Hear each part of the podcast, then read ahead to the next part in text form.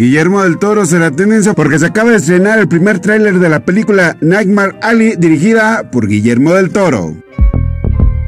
La serie de Chucky será tendencia ya que Star Plus Latinoamérica acaba de anunciar que ellos estarían transmitiendo la serie en cuanto se estrene. La película Batman será tendencia porque se acaba de revelar un nuevo TV spot de dicha película. Jennifer Lawrence será tendencia por el estreno del tráiler Don't Love Up, película que protagoniza junto a Leonardo DiCaprio y se estrena en Netflix el 24 de diciembre.